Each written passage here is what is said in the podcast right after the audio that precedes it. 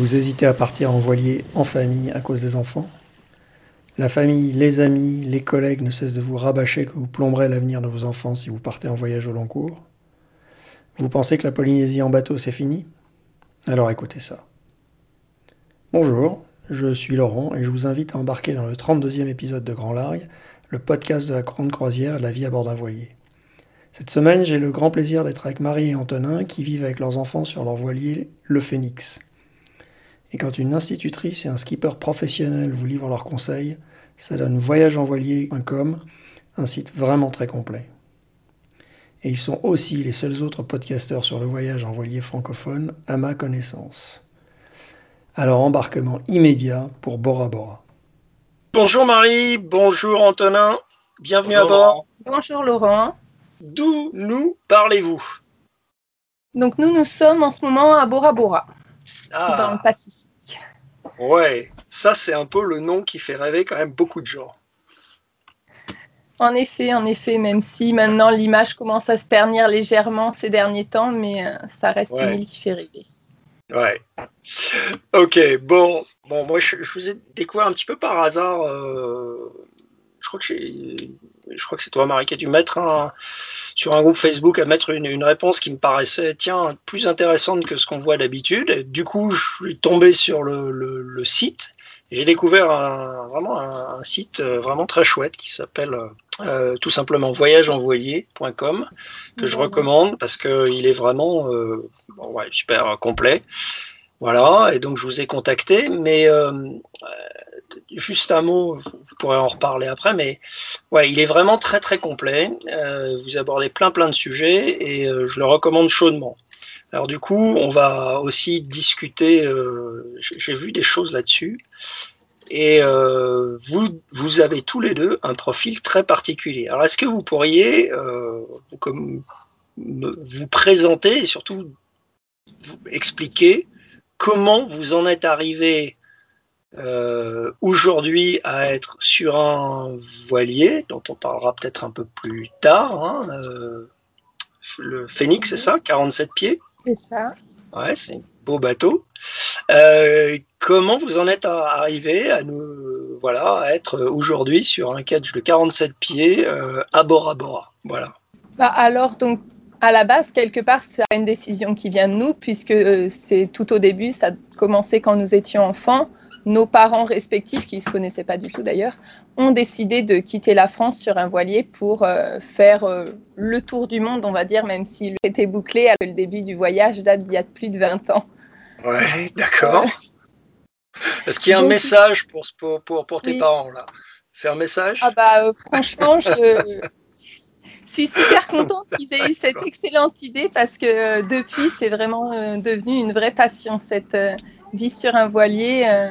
je les remercierai jamais assez pour ça. Je suis pas sûre qu'ayant vécu toujours en France une vie normale, on ait eu, enfin, que j'ai eu l'idée de, vivre sur un voilier, de partir, déjà avoir l'idée, oser le faire. Ouais. Nous, ces étapes-là, on n'en a pas vraiment eu besoin puisque c'est nos parents qui l'ont fait, quoi. D'accord. En fait, vous, vous êtes euh, un peu. Ouais. Et, et toi, Anto- alors avant de continuer, parce que et toi, Antonin? Oui, ben moi du coup, euh, moi c'est pareil, c'est vrai que je pense que enfin, j'adore le voyage, quoi. J'ai toujours voyagé, donc euh, je suis parti quand j'avais 8 ans en France avec mes deux parents aussi et mes deux sœurs. D'accord. Sur un voilier aussi? Ouais, voilà, sur un voilier. Donc euh, moi en plus mes parents ils avaient construit le voilier, ils ont mis 8 ans pour le construire. Donc c'était un catamaran de 52 pieds sur euh, 8 mètres 40 de large. Alors construction Ok. amateur du coup évidemment avec euh, Ouais, ouais. La particularité qu'il avait des coques très fines qui étaient faites plus pour la vitesse. On faisait du 15 nœuds régulièrement. 10-15 Ah ouais. nœuds, ouais.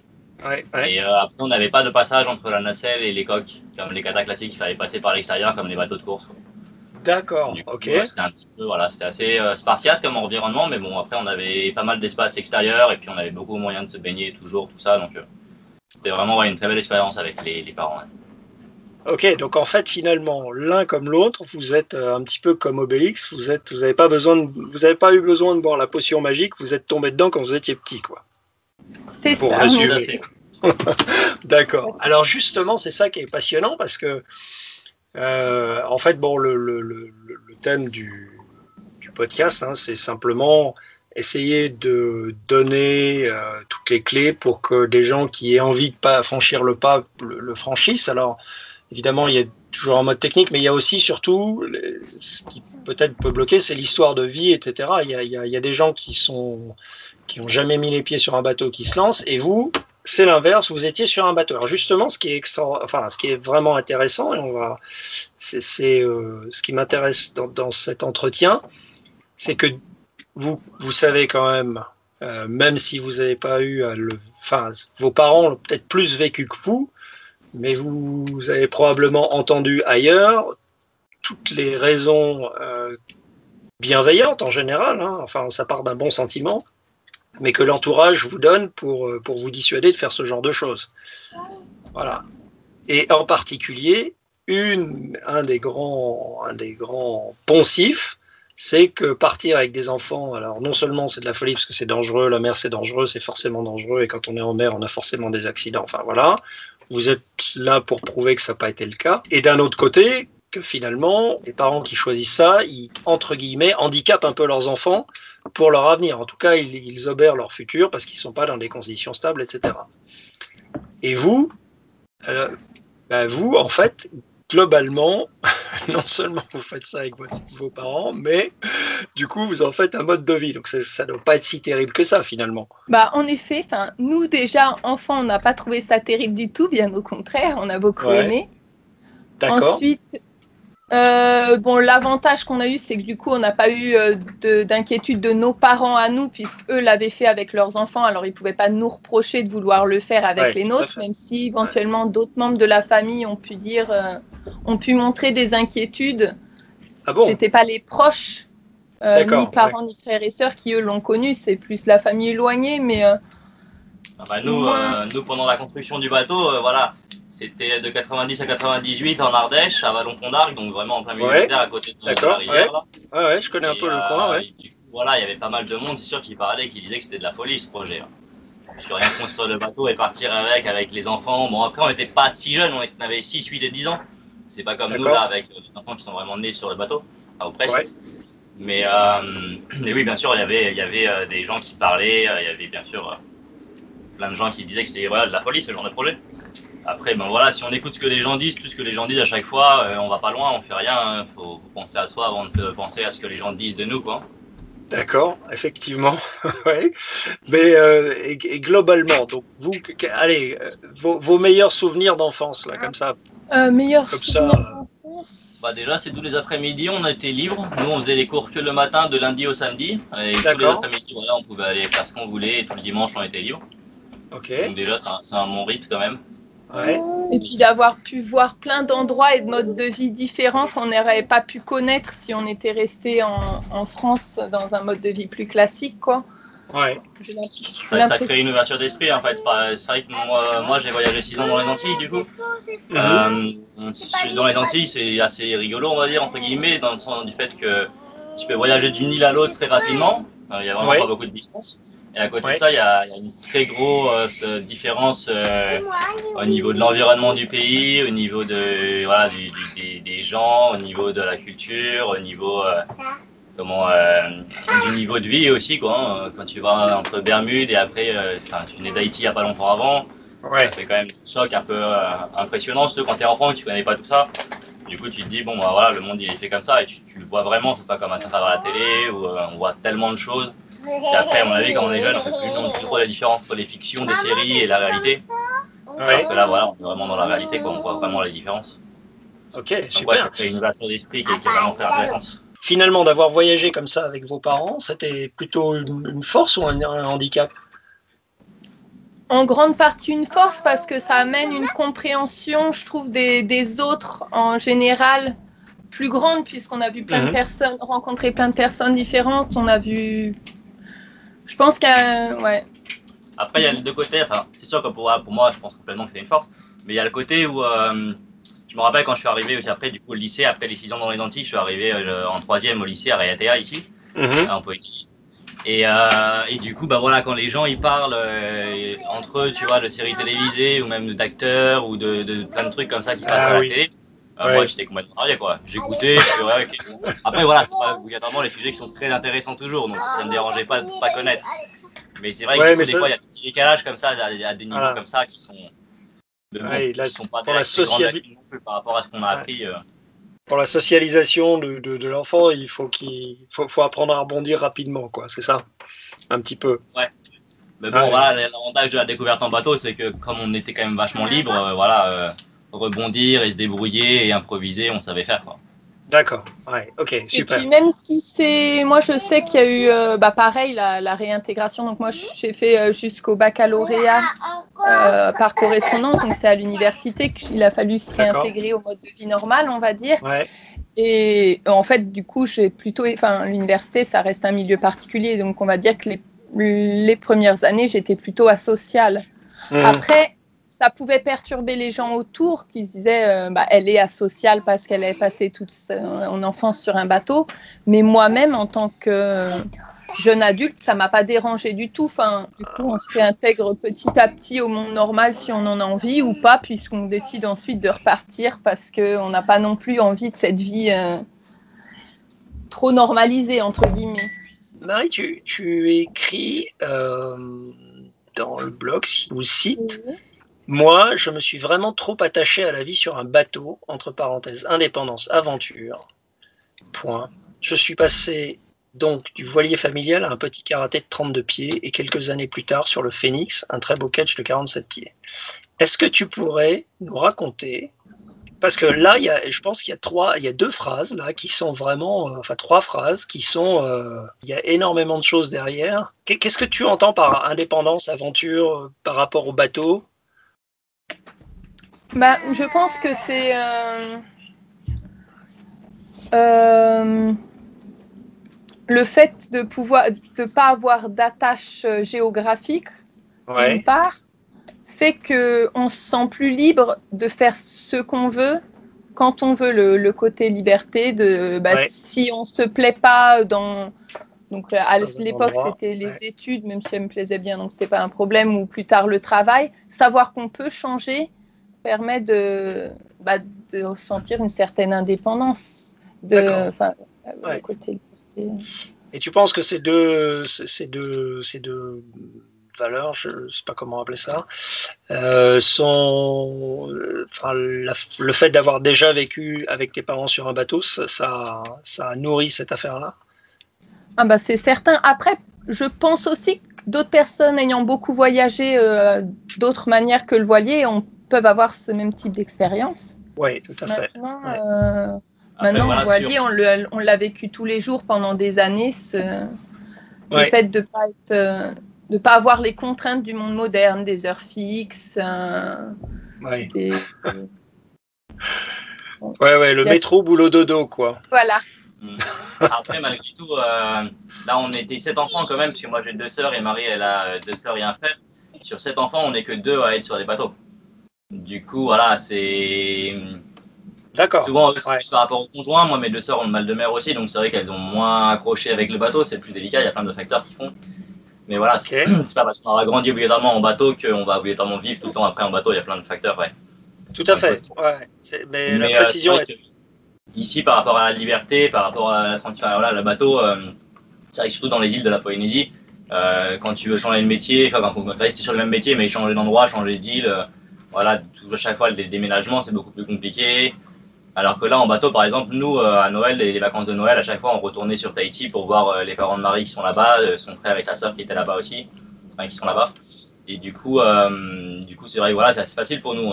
on lève l'ancre, on, on, on, met les voiles, on fait la navigation jusqu'à l'autre île, on arrive là-bas, on passe un mois avec notre maison, on a tous nos trucs avec nous. si on veut aller faire Noël ailleurs, on peut aller faire Noël ailleurs. Enfin voilà, on, on se balade, on voyage avec notre maison en fait. Oui. C'est l'avantage. C'est quand même pas mal euh, une bonne liberté quand même. Oui, tout à fait. Oui. C'est aussi, euh, c'est aussi le, sentiment que j'ai euh, sur mon, sur mon bateau. Je, voilà, je, me déplace avec ma maison et j'aime beaucoup ça. Parce que j'avais mm. pas mal voyagé étant jeune. J'ai beaucoup voyagé avec mes parents, mais mes parents n'étaient pas du tout marins. On n'a jamais mis les pieds sur un bateau. On allait d'appart en appart, de maison en appart, enfin, etc. On a beaucoup, beaucoup voyagé beaucoup déménagé aussi et j'aimais beaucoup voyager. Il y a eu un moment où je me suis dit j'aime beaucoup voyager mais j'en ai marre de déménager donc. Euh, bateau. C'est vrai, ça, c'est le voyage sans le déménagement. Le... Moi, quand je suis rentré en France sur 4 ans, j'ai dû faire 6 déménagements ou 7 déménagements. Il y a un moment, j'en avais marre. Quoi. Ouais, c'est ça, c'est pareil. Ouais. Ouais. j'en ai fait, ouais, je crois que j'en ai fait, ouais, on en a fait 18, 18 je crois, et j'en ai compté avec mes parents. Ah oui. Ouais, ouais, ouais Ça fait beaucoup. Ouais, j'ai vu des pays formidables, hein. j'ai été en Éthiopie, on a été en Algérie, on a fait des tas de trucs, mais bon, voilà. il y a un moment euh, en Autriche, euh, voilà, il y a un moment où, voilà. Ok, euh, juste une chose, Marie, qu'est-ce qui se passe Qu'est-ce qui se passe dans ta tête quand tu te dis, ok, euh, moi, euh, j'achète un, un voilier et puis et puis puis à un moment je me dis bon, bah, je passe, j'achète un ketch. Parce que finalement, c'est parce que c'est toi qui les as. Enfin, c'est comme ça que je le comprends sur le blog, mais c'est peut-être. Enfin, voilà. Alors, bah, donc le, si on revient un peu avant le, le karaté, le petit bateau euh, de 9 mètres 80 sur lequel j'ai mhm. vécu entre donc, le voilier familial ouais. de mes parents. Donc là, j'ai encore eu, on va dire, une fois de la chance avec mes parents, puisque euh, donc j'étais en l'âge bah, des études universitaires. Il allait falloir que je reste fixe sur l'île de Tahiti, puisque c'est la seule île en Polynésie où on peut poursuivre des études supérieures. Tandis que mes parents, eux, voulaient encore pouvoir se déplacer avec le bateau. Donc, ils m'ont proposé soit comme classiquement la plupart des étudiants, de prendre un appartement, euh, une chambre universitaire ou ce genre de choses, ou ils avaient fait le calcul sur euh, deux ans, je crois, ça revenait au même prix que d'acheter euh, ce petit voilier de 9 mètres 80. Donc, ils m'ont laissé le choix, appartement, petit voilier pour moi toute seule. je pense que beaucoup auraient fait le même choix et encore plus en adorant déjà le, le bateau. J'ai choisi mon petit bateau personnel. D'accord, super. Ouais. Et, et du coup, bah, du fait de cette enfance et ensuite de rester toujours sur un bateau, je ne sais pas, la, la, vie à terre a quelque chose qui, qui me déplaît légèrement. Bon, comme j'ai dit, j'ai eu une petite période asociale où du coup, j'avais pas envie d'avoir des voisinages proches. Enfin, je me sentais pas à l'aise avec ça. Même maintenant où je pense ne plus avoir ce côté asocial, j'ai pas plus que ça envie d'avoir des voisins juste à côté. Euh, ouais. Et euh, puis bah, le côté de pouvoir, euh, enfin j'adore voyager, donc le côté de pouvoir partir voyager quand on veut, ça reste génial. Donc ensuite, ça me semblait naturel que dès que j'aurais les moyens financiers de le faire, bah, j'achèterais mon propre bateau pour, euh, pour fonder ma famille et, et, faire le même type de voyage que j'avais fait enfant avec mon futur conjoint et mes futurs enfants que j'imaginais seulement à l'époque. Fait, mais ah l'idée était là, quoi. Ouais, elle était là et, bien ancrée parce que c'est quand même pas anodin d'acheter un bateau. Enfin, c'est ouais, même un petit bateau, c'est jamais anodin. Dès que j'ai eu les moyens financiers d'avoir un bateau plus grand à moi et où il serait possible potentiellement, enfin, parce qu'un 9 mètres 80, enfin si en couple ça l'aurait peut-être fait, mais bon, mine de rien. Même en aimant vivre sur le bateau, on peut avoir envie d'un peu de confort, ce qui est plus facile sur un plus de 10 mètres. Niveau navigabilité aussi, si on veut naviguer plus loin. donc euh, voilà, dès que j'ai j'ai choisi un, bateau plus grand et ça a été le Phoenix. Ah ouais, d'accord. Parce que toi, tu es institutrice, c'est ça C'est ça. Ok. Et alors, c'est très intéressant parce que j'imagine que ça te passionne. En fait, tu as fait ça par passion aussi. C'est ce que tu avais envie de faire, j'imagine. Ouais. Or, c'est là aussi, bah, l'idée, c'est un peu de tu l'auras compris, c'est un peu de casser quelques, quelques clichés. Alors allons-y dans les clichés. Pour, euh, institutrice, c'est quand même le, un métier qui, a priori, dans les clichés, quand même plutôt euh, sédentaire. Tu vois c'est vrai. Potentiellement plus sédentaire, mais c'est. Ouais, ok. Bah, c'est l'avantage de le faire ici en Polynésie. Je pensais que du coup, euh, ayant passé donc mon concours pour être un style professeur des écoles en Polynésie, je peux choisir un poste sur n'importe quelle île de Polynésie ou un poste libre, bien sûr. Donc, ça laisse une, grande zone géographique et ça permet de, de changer de temps en temps euh, quand on en a envie. Enfin, et toujours près de la mer, du coup. Et du coup, en restant près de la mer, dans des îles, dans les atolls. Et toi, Anto, comment tu. Du coup, moi, j'ai fait les études plutôt à le lycée en tout cas. Ouais. Donc, troisième jusqu'à la terminale. Donc là, on était sédentaire à ce moment-là. à terre, tu veux dire. Hmm tu veux dire dans une maison à terre, D'accord. Oui, on était on, était euh, les parents, mes parents, au bout de deux ans, ils avaient acheté un grand terrain avec cinq familles. Là, ils avaient monté une SCI pour euh, diviser le truc. D'accord. Ouais, On avait, euh, on avait 6000 mètres carrés euh, de terrain avec une, une, maison en bois et en bambou là qu'on avait fabriqué. Ouais. ouais, c'était joli, c'était assez pareil, assez naturel. C'est aussi une jolie, ouais, beau projet, ouais. ouais. Voilà. Et du coup, donc moi, à ce moment-là, là-bas, au niveau des études, moi, je suis assez, j'ai un parcours où j'ai fait pas mal de pauses, parce que j'aime pas trop, enfin, j'ai jamais trop apprécié le circuit scolaire et tout. J'ai jamais fait trop trop dedans.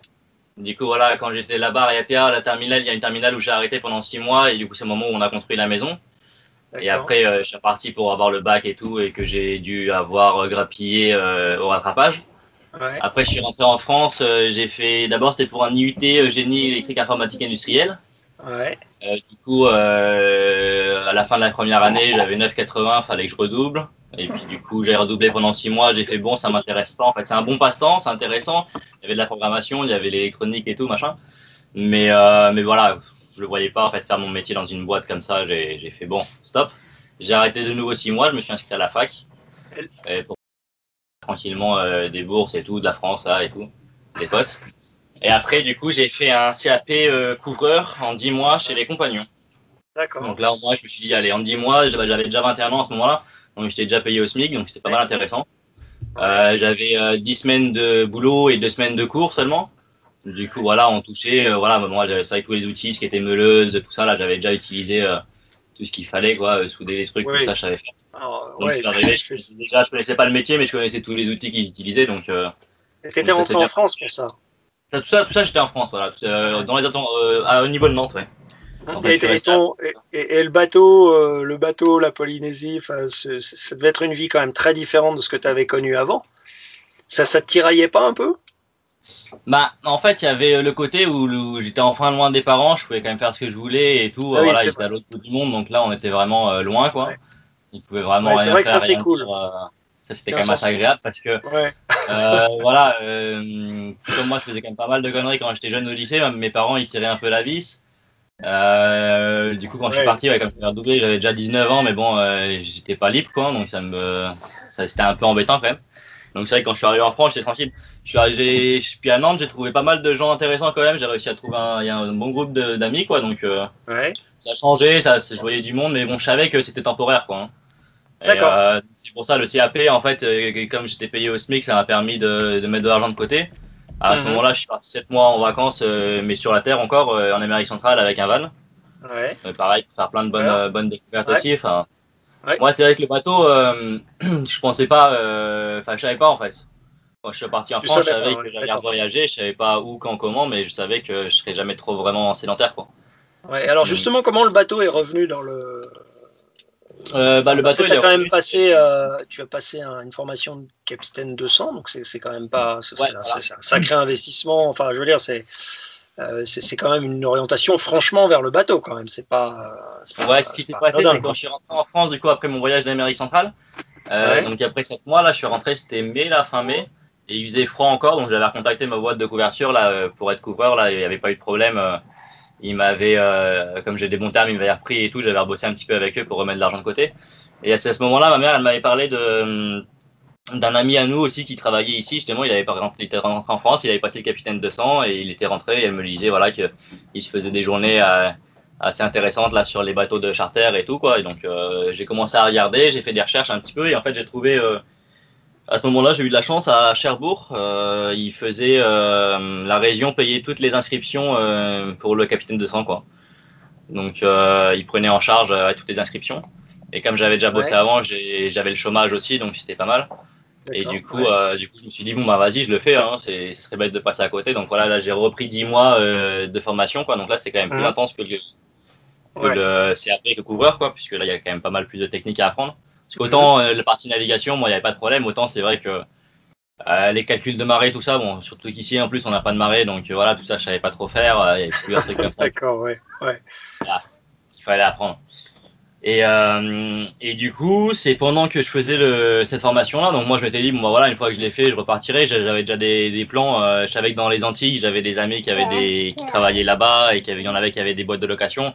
En Polynésie aussi, on connaissait des, des propriétaires, donc par exemple, à l'entretien d'embauche, euh, enfin l'entretien d'embauche, l'entretien pour rentrer dans le, pour le diplôme, Euh, que moi j'avais rien préparé parce que bah du coup comme voilà il y avait pas j'étais parti un peu voilà comme ça les mains dans les poches quoi ils disent bon bah, quel est votre projet professionnel? Je les regarde je fais bah avoir mon diplôme, ils me disent ouais non mais c'est pas un projet. Je fais ouais mais bon euh, en fait voilà je connais déjà des contacts justement dans les boîtes de location, soit dans les Antilles ou, euh, ou en Polynésie. Donc dans l'absolu ça serait euh, être capitaine sur un bateau de propriétaire. Là il y en a un autre qui rigole, il, fait ouais moi aussi. Je fais ouais voilà. Donc bah je commencerai par la base quoi les locations et puis voilà. Enfin je suis pas trop, je me suis pas trop posé la question pour l'instant puisque tant que j'ai pas le diplôme je sais pas trop où je vais aller mais après je sais que je vais trouver du travail quoi. Et, euh, et, en fait, au final, c'est pendant la formation, vers la fin de la formation, euh, bah, du coup, Marie, quand euh, là, ça faisait déjà 4 ans qu'elle avait son voilier, ou 5 ans, et du coup, elle, elle s'apprêtait à partir sur son année sabbatique. Et au moment où elle a acheté son voilier, donc 5 ans plus tôt, et qu'elle avait déjà quand même projeté de se dire, quand j'aurai des études, je partirai sur un voyage comme ça pendant un an, il y avait une petite sœur qui était revenue ici à ce moment-là en Polynésie. Quoi. Elle était revenue pendant 6 mois. Et, euh, et du coup, euh, du coup, bah moi je me suis greffé au projet en fait parce que le projet était en train de se finaliser et tout. Euh, Marie elle avait déjà fait quand même euh, tout son tout son parcours de nave avec les différentes escales, le, temps, tout ça. Ouais, euh, aussi toute l'histoire, tout ça quoi. Et puis du coup, du coup bah voilà, je lui ai envoyé un mail comme je savais que c'était quand même un bateau qui avait deux cabines, deux grandes cabines avant plus la cabine arrière. J'ai fait ouais, y a pas une troisième place pour moi sur le bateau par hasard. D'accord. Donc à ce moment-là, les parents de Marie étaient contents parce que du coup, à la base, elle partait quand même, elle projetait quand même de partir que deux femmes à bord sur un bateau, sur un voyage pendant un an, et les, parents s'inquiétaient, ses parents s'inquiétaient un peu. Quand ils ont su que j'étais à bord, ça les a rassurés. en plus, vu que j'avais le, je venais de passer tout juste le diplôme, donc c'est vrai que le niveau des qualifications, c'était ouais. voilà, ça, rassurant. Ça rassure les parents, ça c'est clair, évidemment. Ouais. D'accord. Du coup, bah, je suis revenu euh, deux semaines avant le départ, quoi, euh, sur Rayatea. Euh, pour revoir un petit peu la famille, les amis, et puis, et puis partir. Et au final, en fait, ma petite sœur nous a rejoint qu'au Fidji. Elle a eu un décalage à ce moment-là, je sais plus trop pourquoi. Elle a eu un contre-temps, et du coup, elle, avait changé son billet d'avion. Elle nous a rejoint que deux mois plus tard au Fidji. D'accord. Et donc, c'est à ce moment-là, en fait, sur les, les, premières semaines avec Marie, qu'on s'est mis ensemble, quoi. Parce que du coup, ouais, voilà, on se connaît depuis 98, mais à l'époque, elle était plus avec euh, ma grande sœur et sa grande sœur à elle, et moi j'étais plus avec son petit frère et les, enfin, les plus jeunes, quoi. C'est une très belle histoire. Euh, c'est une très belle histoire mais Marie, s'il te plaît, donc toi, euh, il y a un moment, tu, as ton bateau depuis 5 ans et tu, ça y est, tu pars. comment, euh, comment ça t'est venu? Comment, et, surtout, quel conseil tu donnerais à, une, jeune femme qui a le même projet, mais qui, qui, qui, enfin, voilà. Euh, qu'est-ce que tu. Bon, ok, tu as rencontré Antonin, mais enfin, avant ça, tu le savais pas, donc tu partais toute seule, enfin avec une copine, mais bon, tu, c'est toi qui partais. Que, tu, peux, tu peux nous raconter un peu ça, s'il te plaît? Bah, moi, donc, je savais bah, depuis le début que donc je voulais partir voyager avec mon bateau. C'était un peu le but. J'espérais, comme je l'ai dit, euh, par la suite fonder une famille, mais bon, je savais que ça se, ça se décidait pas comme ça. C'était un petit peu, il fallait voir les rencontres. Donc, je savais que je partirais. Après, euh, vu que j'avais décidé de faire ce voyage, je savais aussi que c'était des longues navigations mhm. et, euh, et, je me sentais pas de naviguer seule sur des longues distances. Je trouve que c'est pas le plus prudent. Après, certains en font le choix, mais moi, Personnellement, je préférais être euh, au moins deux, donc j'avais trouvé en l'occurrence une bonne amie pour le faire, la sœur d'Antonin.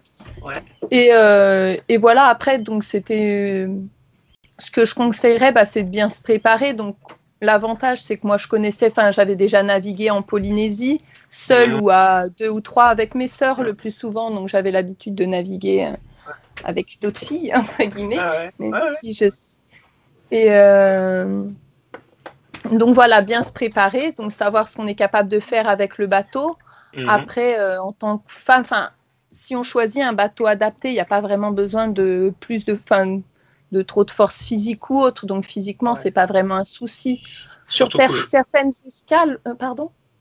Ouais, surtout qu'aujourd'hui, euh, globalement, enfin, le, matériel fait que mine de rien, le, enfin, c'est plus les, les c'est plus les bouts en chanvre et les et, les cabestans en bois, euh, calfatage, enfin de ce qu'on connaissait dans les années 30. Enfin c'est euh, voilà, aujourd'hui la force physique évidemment, il y a des des situations, où, bon, mais, mais globalement le matériel, il, enfin, on oui, pas ça, ça compense bien, donc il n'y a pas de. Donc voilà, le, côté euh, physique m'inquiétait pas. Le côté escale, c'est vrai que du coup, il faut bien se préparer. Il faut mhm. bien.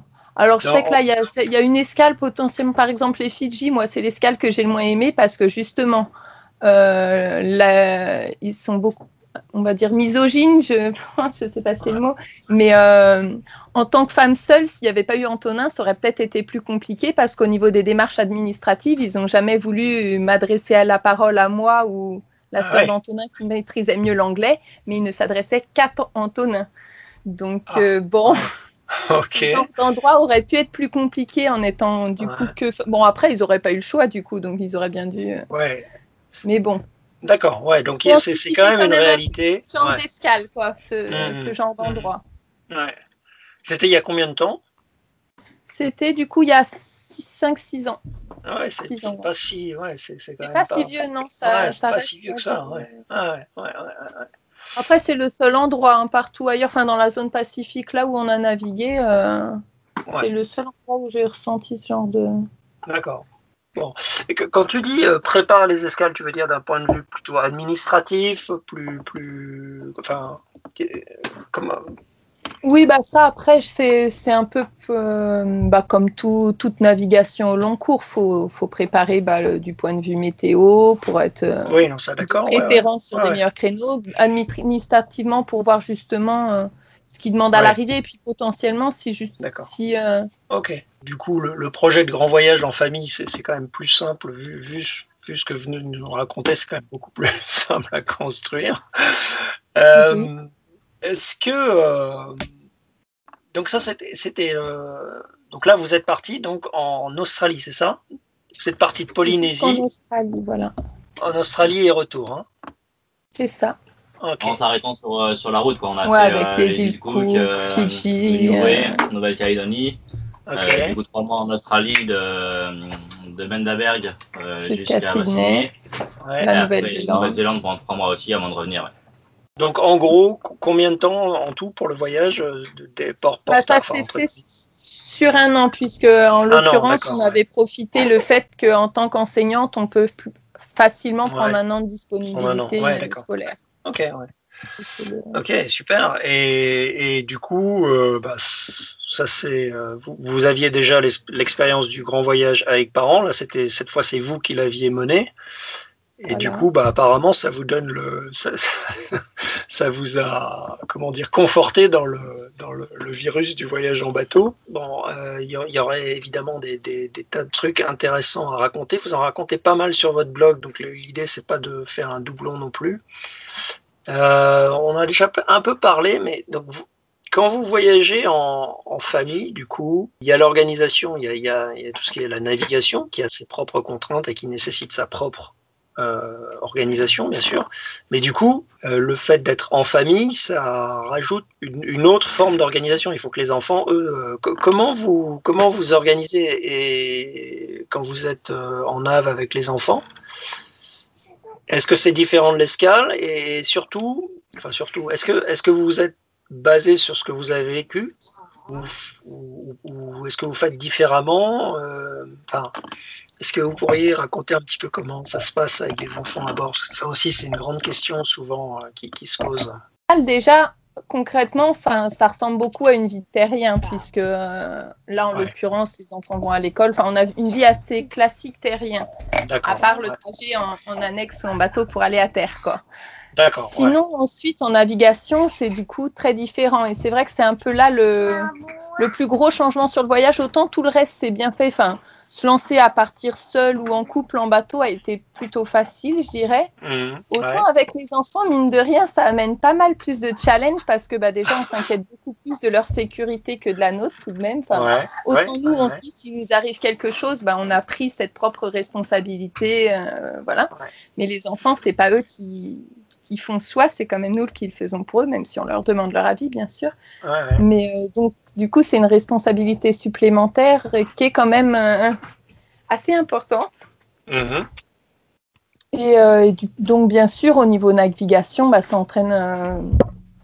c'est plus complexe. ça complexifie les choses. Après, c'est pas non plus infaisable quoi que ce soit du genre. C'est une question d'organisation, comme on disait. D'ailleurs, il y a, il y, a, y, a, beaucoup de conseils très, très.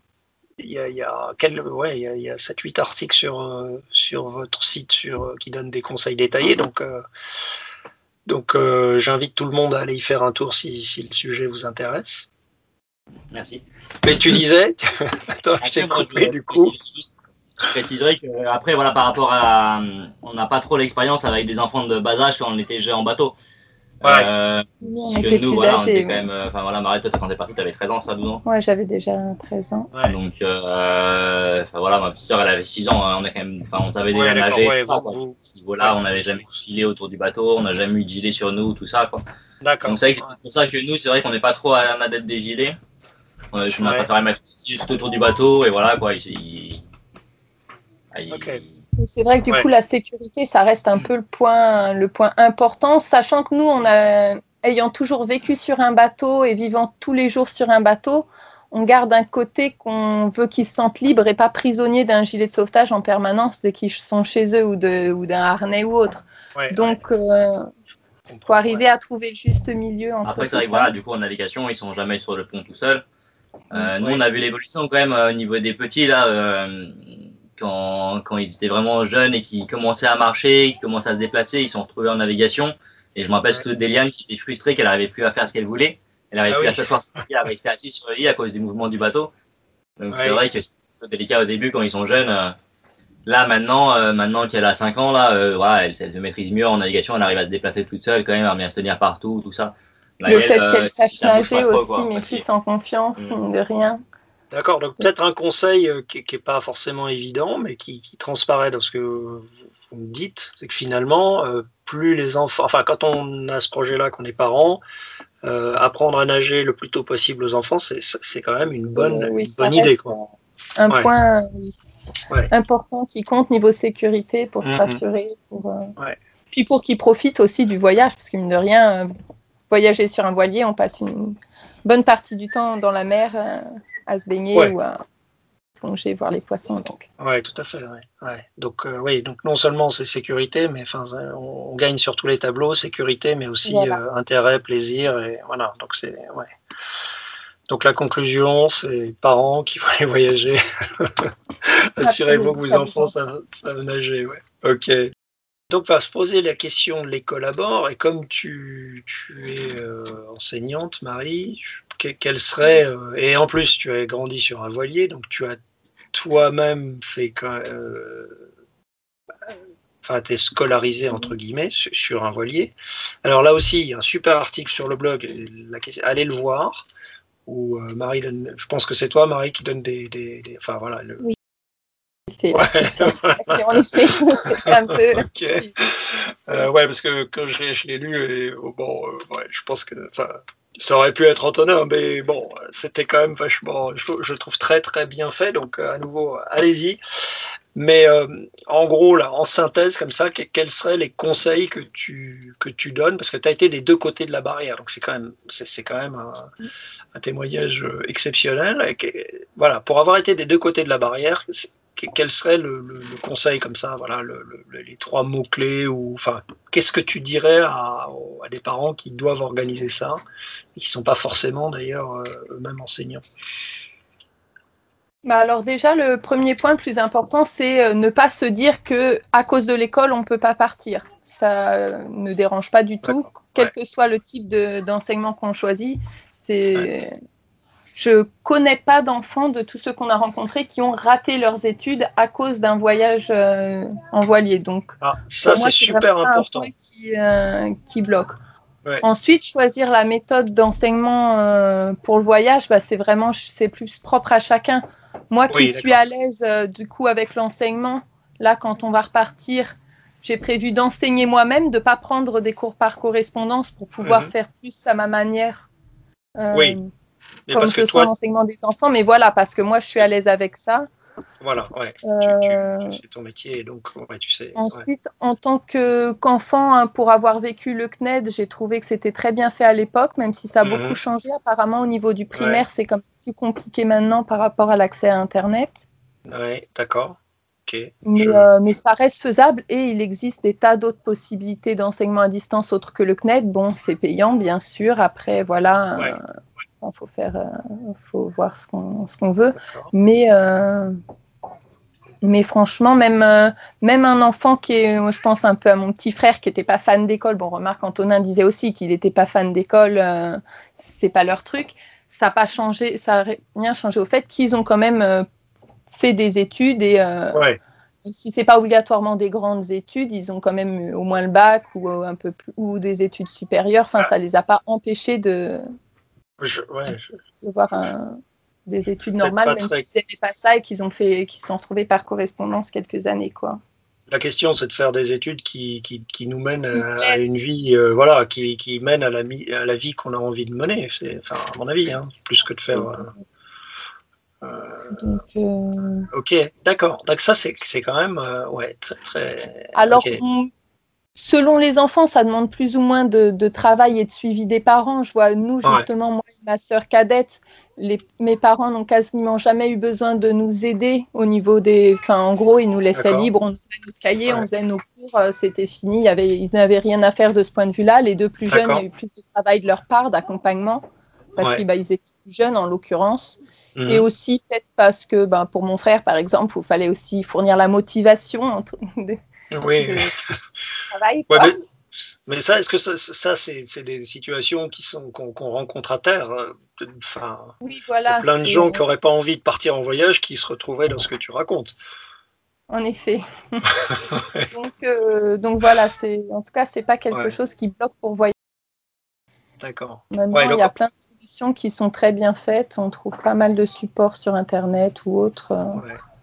D'accord. Ouais, parce que ça, c'est quand même. Euh, et d'ailleurs, on a énormément de choses juste en voyageant quand même. Enfin, en tant hmm. qu'enfant, le nombre de choses qu'on apprend, qu'on découvre, euh, bah, parce qu'on voyage, qu'on rencontre d'autres gens, qu'on voit des choses qu'on ne penserait pas observer ailleurs, les, étoiles, la mer, d'où viennent les vagues, tout ça, c'est des questions. donc, donc, finalement, euh, on fait on fait de la, la, géographie.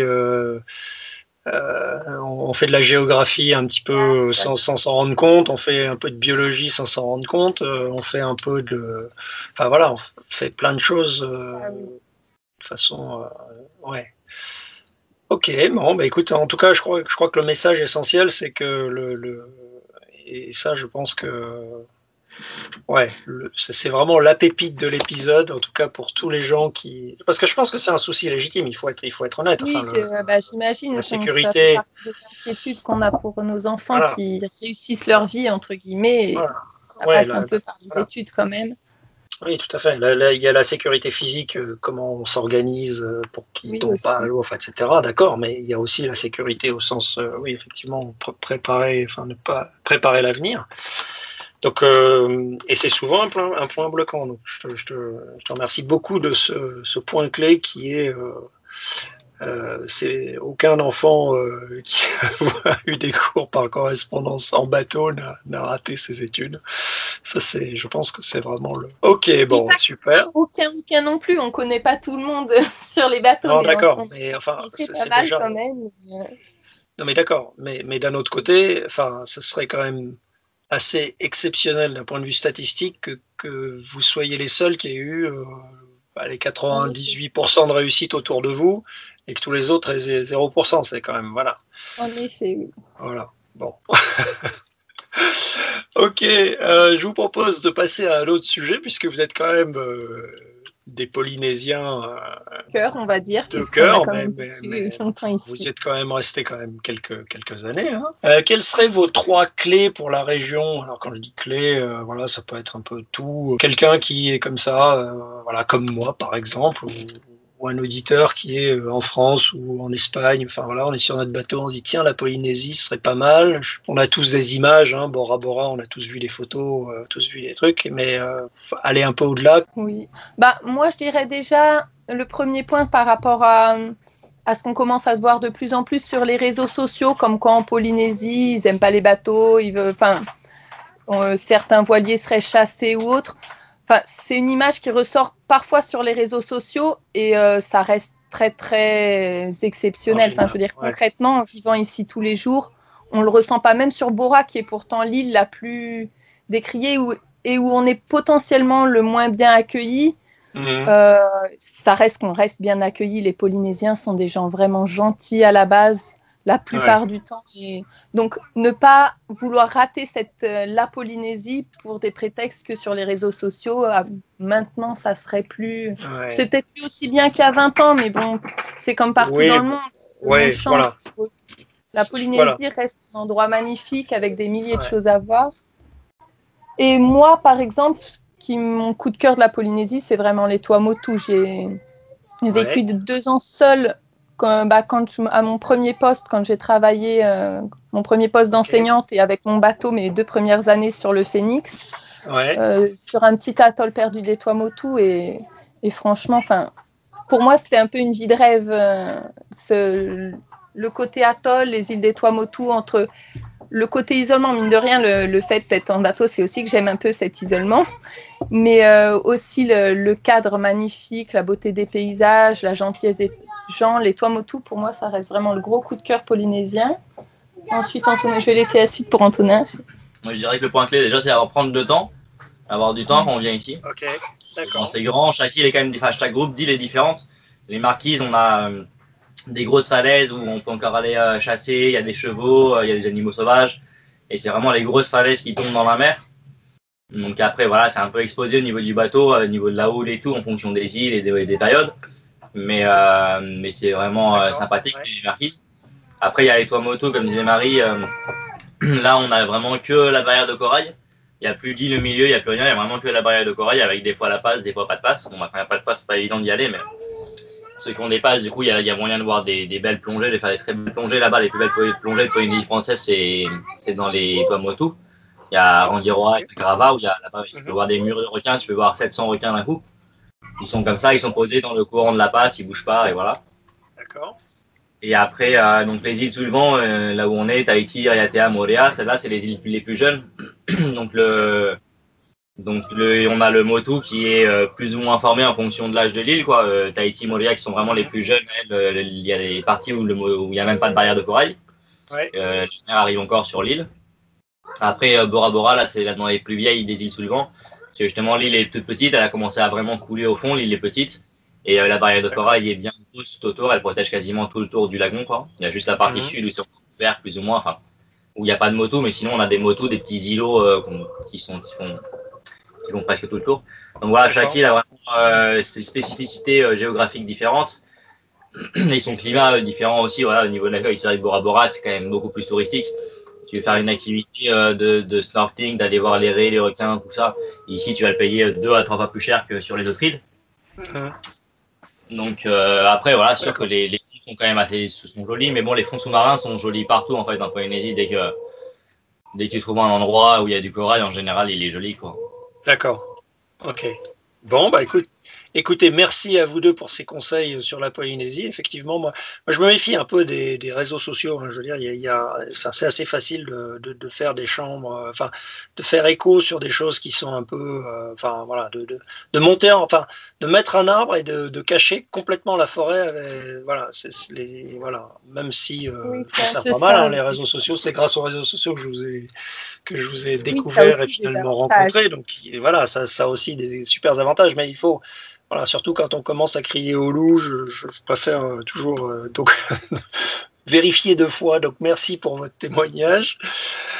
Ok, pour terminer, enfin euh, avant dernière question, la grande question traditionnelle du, du, podcast, c'est en tout cas quand je fais un entretien, c'est qu'est-ce que vous diriez à quelqu'un qui rêve de partir vivre sur l'eau mais qui n'oserait pas le faire? Bah de se lancer, hein, que qui ne risque rien à rien d'une part et que euh, et peut-être plus concrètement bah, de, réfléchir, se poser et de dire tout ce que ça lui apporterait de le faire et de ne pas le faire et, et de voir bah, ce qu'il en est pour lui. Mais en général, je pense que ça apporte plus de tenter au moins l'expérience, quitte à ensuite rentrer si c'est pas une expérience faite pour vous, parce que c'est pas fait pour tout le monde non plus, hein, cette vie, mhm. ça c'est mhm. certain. Mais, euh, mais d'après moi, il n'y a pas grand-chose à perdre à tenter l'expérience et que ça serait dommage de passer à côté si, ça devient votre vie de rêve, comme c'est notre cas, mm. la vie qu'on espère vivre le plus longtemps possible. ok. Antonin, tu. Bah, je sais pas trop. Euh, tu, tu, tu, tu, adhères complètement et. Bah, non, mais c'est pas obligé. comme, ça, en fait, euh, je dirais, ça dépend de tes arguments. C'est quoi les arguments qui font que tu ne pars pas? Parce qu'après, il y aura toujours euh, plein de contre-arguments. si c'est l'éloignement de la famille ou l'éloignement des amis, tu peux dire oui, mais tu vas rencontrer plein de nouvelles personnes qui sont super intéressantes. Bah, voilà, il y, a plein de. C'est vrai que le bateau, c'est quand même beaucoup de découvertes au niveau de la sécurité, le risque zéro euh, n'existe pas, c'est pareil. Hein. En pleine mer, c'est sûr que, que c'est dangereux. On peut avoir euh, plein de trucs. Bon, on peut tomber à l'eau, ça déjà euh, principalement. mais après, on peut avoir plein d'autres incidents, plein d'autres d'avaries ou autres qui, qui, peuvent mettre, ou même un accident de santé. C'est sûr que la santé, si jamais on est en pleine mer, même quelqu'un qui part en bonne santé et qui est jeune comme nous, on peut avoir n'importe quoi. et, et être loin de l'hôpital, c'est sûr, et être dans des situations difficiles. Après, en France, c'est pareil. Euh, en France ou n'importe où dans, dans, le monde, hein, on n'a pas toujours un hôpital à 5 minutes de chez soi. Quoi. On habite à la campagne, on est pas, euh, voilà. Il faut se lancer, voilà, faut se lancer, faut voir, voilà, faut, faut vraiment voir les arguments qui poussent, qui, qui, qui poussent à, à, rester sur place et à stagner, et voir les arguments euh, qu'on pourrait avoir, qui nous, qui nous font, enfin, les bénéfices qu'on pourrait avoir, ouais. À partir, quoi, D'accord, eh ben, écoutez, merci beaucoup pour ça. Juste avant de se, quitter, de vous dire au revoir. Euh, donc, vous avez votre site, d'accord euh, que je viens, de, je viens de faire une manip sur mon ordi. Donc, voyageenvoilier.com, tout attaché, on est d'accord Ok, donc je mettrai tous les, liens vers le. J'ai mis les liens en description, enfin je mettrai en description de l'épisode donc le, lien évidemment. Je mettrai aussi votre page sur les podcasts parce que je continue à penser que le podcast, enfin il faut promouvoir le podcast même si le sujet est très proche. Hein, c'est ça ne, abondance nuit, de bien ne nuit pas. Est-ce que vous avez d'autres réseaux sociaux sur lesquels vous voulez être suivi? Est-ce que vous avez d'autres on poste régulièrement bah, sur Facebook. On a une page Facebook euh, Voyage en voilier aussi. Je crois que pour la rechercher, il faut plutôt taper Marie et Antonin, non? Marie ou Voyage en voilier. Euh, et, même chose sur Instagram, notre page Voyage en voilier. Ça se ressemble un peu, Facebook et Instagram. D'accord. à peu près la même chose. Ok, bon, on mettra, je, vais chercher ça, je mettrai ça en, note des épisodes. En tout cas, euh, Marie, Antonin, un grand, grand merci. C'est un très bel, très bel entretien, euh, une super histoire. Et ah, peut-être juste avant de terminer, vous repartez là, parce que on, a eu du mal à, se trouver. Enfin, vous, vous allez partir très bientôt là. Euh, oui non. Enfin, on part très bientôt de Bora Bora puisqu'on part dans deux semaines, mais pour s'installer à Rayatea où on fera les, les travaux de préparation du bateau, ce mine de, enfin les travaux, euh, le changement du moteur, euh, la mise à jour du gréement, tout ça. Donc sur quelques mois avant de, partir réellement. En Polynésie d'abord, avec l'histoire des frontières euh, compliquées en ce moment, on commencera par refaire la Polynésie avant d'aller plus loin. Mhm. Mais voilà, on part en voyage en tout cas. Ok, bah, je vous souhaite un bon vent, un beau voyage. Je vous remercie encore pour cette, ce bel entretien merci à toi, merci de nous avoir euh, proposé euh, cette interview. C'est une bonne idée, on est content d'avoir participé. Oui. Et c'est vrai que je suis assez d'accord qu'il faudrait promouvoir un peu plus pour les, podcasts, le sujet du voyage en bateau, sur, en podcast surtout. Enfin, c'est un peu notre dada, quoi, comme toi, j'imagine. Oui, c'est tout à fait. Oui, ouais, parce que en fait, bah, n'hésitez pas, on peut, on peut en discuter. Moi, je, je suis, je suis un grand fan de photos aussi. En fait, j'écoute plein de podcasts euh, sur le même. Il y en a, il y en a des. Alors là, pour le coup, il y en a des dizaines et des dizaines. C'est pas la peine d'en faire d'autres. Enfin, pas la peine, pas forcément, hein, mais. Mais euh, en fait, c'est pas parce que j'en écoute un que j'écoute pas le un autre. En fait, voilà, je pense que dans ces choses-là, il y a, enfin, voilà, il, vraiment, c'est pas de la concurrence, au contraire, euh, être un peu tout seul, c'est pas forcément, c'est pas forcément très bon signe, quoi. Voilà, donc n'hésitez pas, je serais ravi de partager ma modeste expérience en podcast. Euh, si... avec plaisir, oui. Oui, bien sûr. Ok, bah très bientôt et bon vent, merci. Merci. Merci beaucoup, bon vent aussi. Merci d'avoir suivi cet épisode dans son intégralité. C'est que vous avez dû l'apprécier alors, abonnez-vous au podcast sur votre plateforme d'écoute préférée, Parlez-en à vos amis et collègues, diffusez le lien sur vos réseaux sociaux, et si vous avez été vraiment conquis, laissez une évaluation de 5 étoiles sur iTunes avec quelques mots en commentaire. Tout cela permettra à Grand Largue d'exister sur les moteurs de recherche et de toucher davantage d'auditeurs. Vous pouvez aussi réagir aux épisodes, amener des compléments, voire suggérer des thèmes futurs sur le groupe Facebook Podcast Grand Largue. Je vous donne donc rendez-vous dès vendredi pour le prochain épisode de Grand Largue et en attendant, je vous souhaite bon vent.